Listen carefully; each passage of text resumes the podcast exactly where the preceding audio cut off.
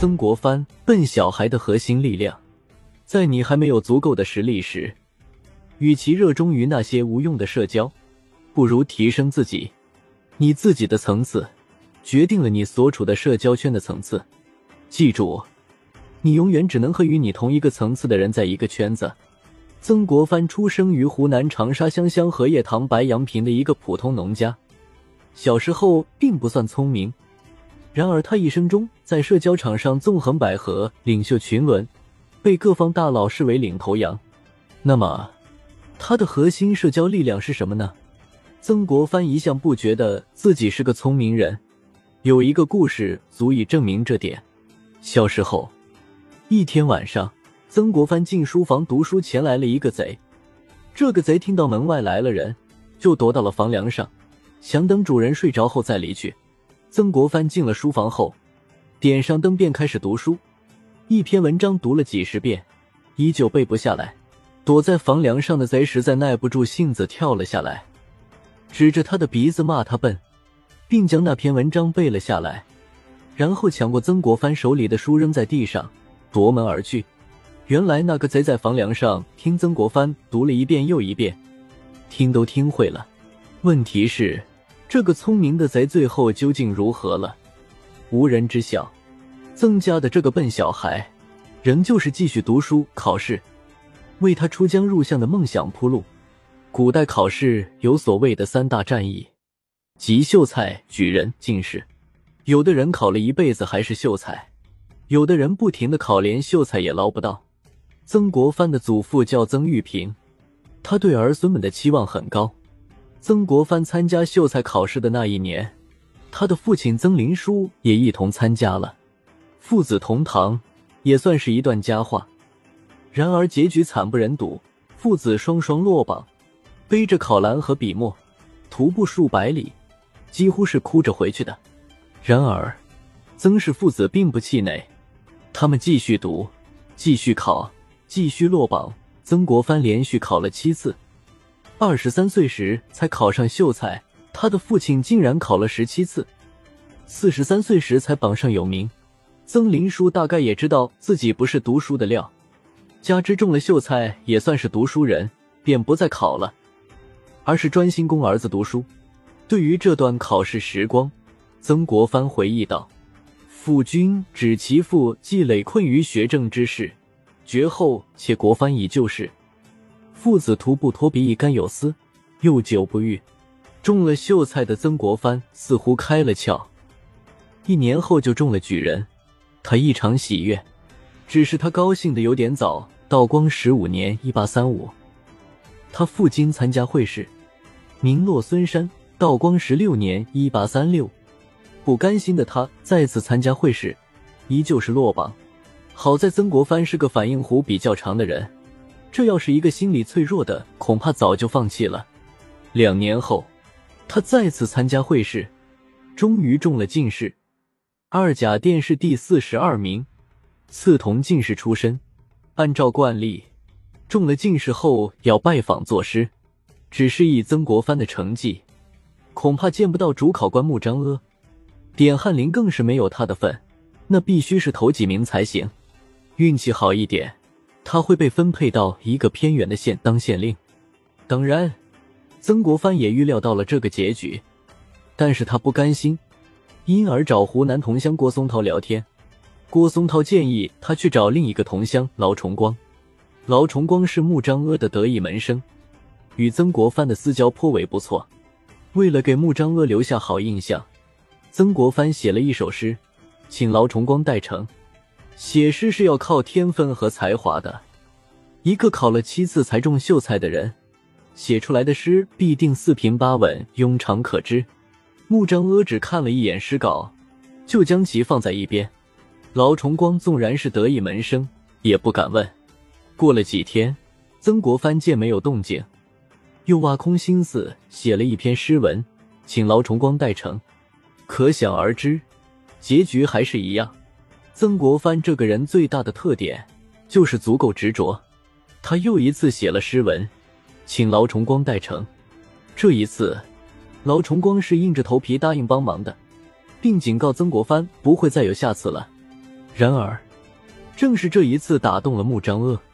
当然，不是他的诗写得好，而是他太执着了。穆彰阿看中的正是这一点。曾国藩的木讷、老成、持重，也许在旁人看来是缺点，但在穆彰阿眼里恰恰是优点。就这样，曾国藩点了翰林。穆彰阿是道光帝跟前的红人，位居首席军机大臣、文华殿大学士。有了他的提携，曾国藩十年间获得七次升迁，在礼部、兵部、工部都干过副职、侍郎，成为二品大员。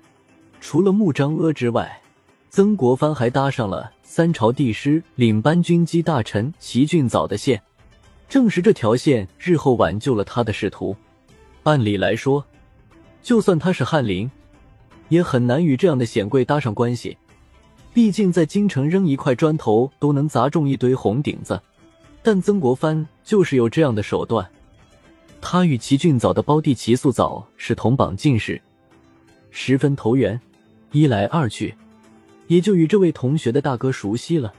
道光帝驾崩后，咸丰帝上台，早在还是太子时，咸丰帝就很讨厌穆彰阿，登基后便一纸诏书将穆彰阿罢了官。就差没砍他脑袋了，至此，穆彰阿的党徒们的运气也就到头了。曾国藩作为穆彰阿的得意门生，是妥妥的木党铁杆，自然也在打击的范围之内。刚好当时咸丰帝下诏求禁言，曾国藩便写了一道“近臣圣德三端，预防流弊”书，说的好听点是直白的指出皇帝的不足，实际上是把咸丰帝骂了个狗血淋头。咸丰帝看了奏章，气得暴跳如雷，七窍生烟。十载，书上，帝览奏大怒，昨朱棣，立诏军机大臣，欲罪之。这时候，站在一边的老臣齐俊早轻轻说了一句：“主圣臣旨。”这一记马屁拍的极是时候，不但给咸丰帝降了火，也有了进一步进言的机会。齐俊早向咸丰帝解释。求直言的诏书是皇帝下的，如今像曾国藩这样敢说真话、直话的臣子不多。如果就此把曾国藩处理了，那么就会失信于群臣，再也不敢有人进言了，您也就听不到真话了。所以，咸丰帝不但没有治曾国藩的罪，反而给他派了新的差事。从道光十八年（一八三八）起，曾国藩整整做了十三年京官。除了日常公务外，他还干了另外一件事，那就打造坚实的朋友圈。太常寺卿唐建、大学士倭人、刑部侍郎吴廷栋、江西道御史窦旭、通政司副使王庆云，这些官员有的精通理学，有的擅长诗文，有的好经实学，有的是通儒，在气质上与曾国藩相通，因而，在公务之余，他们经常饮酒畅谈。所谓十年磨一剑。一朝是锋芒，曾国藩的京官生涯，使他在为人、为学、为官等方面都练得炉火纯青，在人性的洞悉方面更是登峰造极。剩下的就是做一番大业了。太平天国的爆发，给了曾国藩这个机会。咸丰二年（一八五二），曾国藩的母亲去世，按照惯例，他要回乡丁忧，也就是离职守孝。此时。太平军已经杀入湖南，并占领了岳州（今岳阳）。曾国藩上书请求进行团练，在地方上组织乡民抵抗太平军。得到允许后，他便与湖南巡抚张亮基一起练兵。为了训练出一支敢战善战的军队，曾国藩亲自挑选军官，尤其注意将有师生同窗同乡关系的读书人招入军中。他拒绝社会上的闲散人员当兵，因为这些人固然悍勇，然而往往也十分油滑，遇到攻坚战容易开溜。有师生同窗同乡关系的人，彼此知根知底，作战时能形成牢固的协作团体，而且这些人有一定的文化知识，能够很好的了解作战意图。就这样。曾国藩的湖南老乡双峰教书先生罗泽南进入军营，罗泽南的学生王真、李旭斌、李旭仪、李幸春、蒋义礼、刘腾红、杨昌俊、康景辉、朱铁桥、罗信南、谢邦汉等一干人也都进了军营。这些人后来都成了湘军的大将，不少人官至督府。曾国藩率兵与太平军一再血战，但一直挂着金官侍郎的虚衔给咸丰帝打工，并未获得实职。不过，曾国藩对此并无怨言。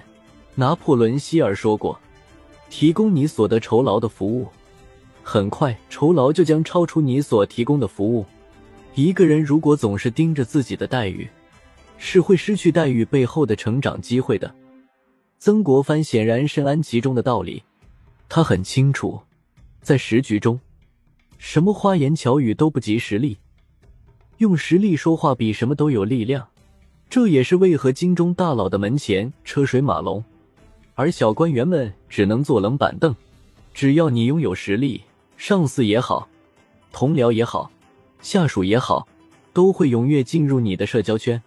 咸丰四年（一八五四）十月十四日，湘军从太平军手中夺回武昌。咸丰帝下诏让曾国藩任湖北巡抚，虽然只是代理，但总算成了一方大员。曾国藩在与太平军的较量中有赢有输，总结起来就是四个字：屡败屡战。咸丰十年（一八六零）。曾国藩终于被实授两江总督，成为封疆大吏。与他合作过的督府，无论是胡林翼、骆秉章、张亮基，还是左宗棠、彭玉麟等，皆是人杰。为何他们会折服于曾国藩呢？当然是因为实力。曾国藩早年在穆彰阿座下，除了品行外，靠的是官场上的人脉；领军之后，靠的则是实力。就连大清皇帝，也要依赖他保住江山。在现代社会，决定人的社交地位的，除了人品外，更重要的是能力。你能够为企业发展提供效能，为团队发展提供绩效，你的社交地位才可能比较高，硬实力才可能比较强。曾国藩带给我们的启示正在于此。